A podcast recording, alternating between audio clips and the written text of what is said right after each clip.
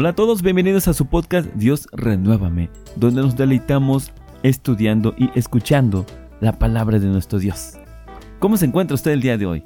Yo deseo de todo corazón y le pido a mi Dios que en sus hogares haya paz, que en sus hogares haya salud, que en sus hogares haya mucho amor y sobre todo que siempre abunde la necesidad de buscar a nuestro Dios.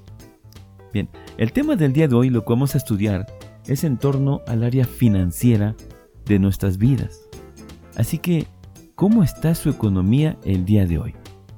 Independientemente a las actuales circunstancias que hacen complicada la estabilidad económica, es importante identificar que ya sea que vivamos en pobreza o en suficiencia, debemos observar siempre en la escritura lo que pide Dios de nosotros en esta área, el área financiera.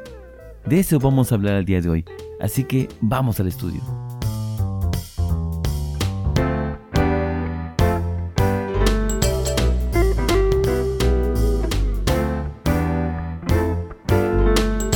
El versículo de referencia se encuentra en Proverbios capítulo 16, versículo 11.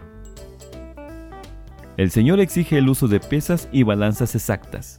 Él es quien fija los parámetros de la justicia. Amén. El Señor está interesado en que actuemos con honradez en nuestras negociaciones. Y de hecho, cuando hablamos de negociaciones, nos referimos a todo tipo de transacción económica, desde la compra hasta la venta de algún artículo, por muy pequeño que sea.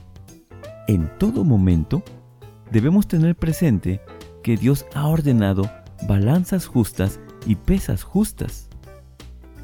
Aquí algunas preguntas para ampliar el panorama de la justicia en el área financiera. Pregúntese usted, ¿me han dado el cambio correcto? ¿Me están cobrando de más? ¿O me han cobrado de menos? ¿Alguien olvidó su cartera? ¿Puedo devolver algún objeto perdido? ¿Acostumbro devolver de inmediato y en buenas condiciones lo que me han prestado? Etcétera. Debemos tener presente que a Dios nada le podemos ocultar, así que es nuestra decisión mostrar honradez o malicia. Dice el Salmo 37, versículo 21. El malvado pide prestado y no paga pero el hombre bueno es compasivo y generoso. Amén. El pecado no está en pedir prestado, sino en ocultarse para no devolver lo prestado.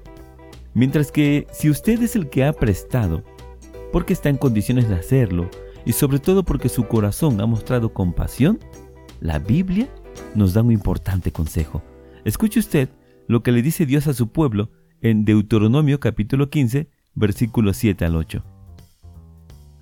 Si hay algún pobre entre tus compatriotas en alguna de las ciudades del país que el Señor tu Dios te da, no seas inhumano ni le niegues tu ayuda a tu compatriota necesitado. Al contrario, sé generoso con él y préstale lo que necesite.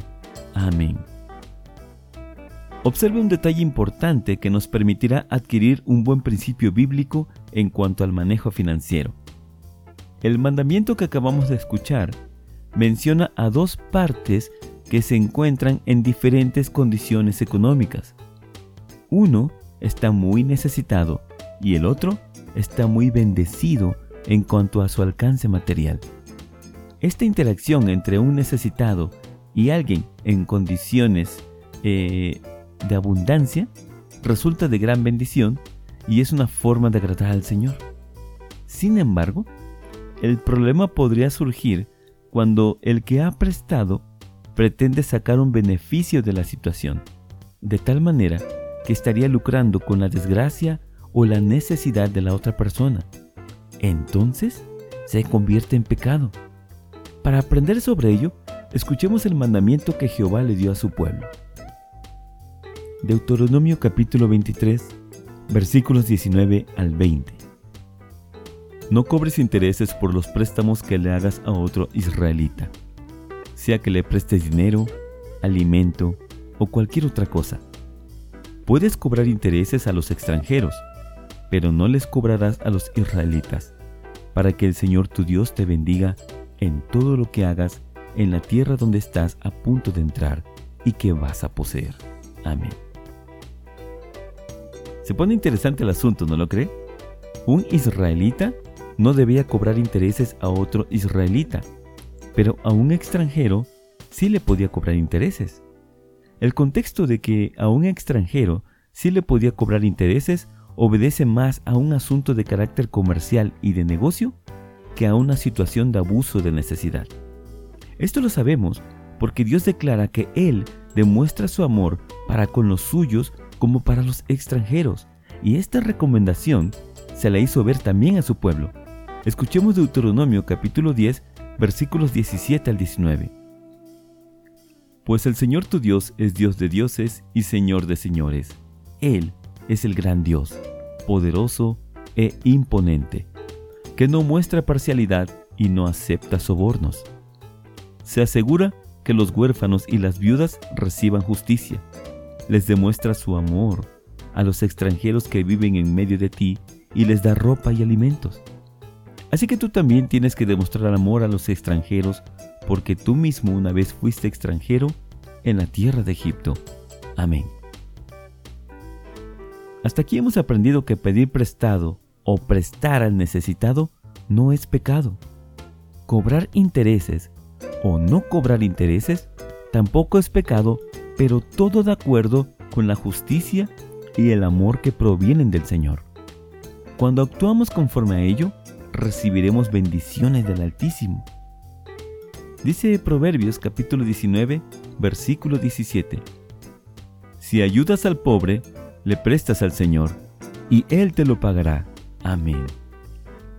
Cuando no actuamos con sabiduría, tendremos grandes problemas en cuanto a lo financiero se refiere. Recuerde que de ello estamos hablando. Así, la escritura nos instruye en ser observadores de los resultados que obtenemos cuando no somos prudentes. Dice Proverbios capítulo 22 versículo 7. El pobre trabaja para el rico el que pide prestado se hace esclavo del prestamista. Aquí observamos lo esclavizante que puede ser vivir endeudados. De tal manera que vivir pidiendo prestado todo el tiempo nos colocará en desventaja social.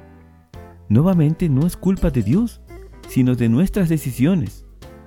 Por último, cerraremos el tema de hoy recordando que cumplir con nuestras obligaciones financieras es también una manera de honrar al Señor pues mostramos obediencia a sus mandamientos. Así que escuchemos lo que Dios ordena respecto a la obediencia a nuestras autoridades. Dice Romanos capítulo 13, versículos 5 al 7. Por lo cual es necesario estarles sujetos, no solamente por razón del castigo, sino también por causa de la conciencia. Pues por esto pagáis también los tributos, porque son servidores de Dios que atienden continuamente a esto mismo. Pagad a todos los que debéis. Al que tributo, tributo. Al que impuesto, impuesto. Al que respeto, respeto. Al que honra, honra. Amén.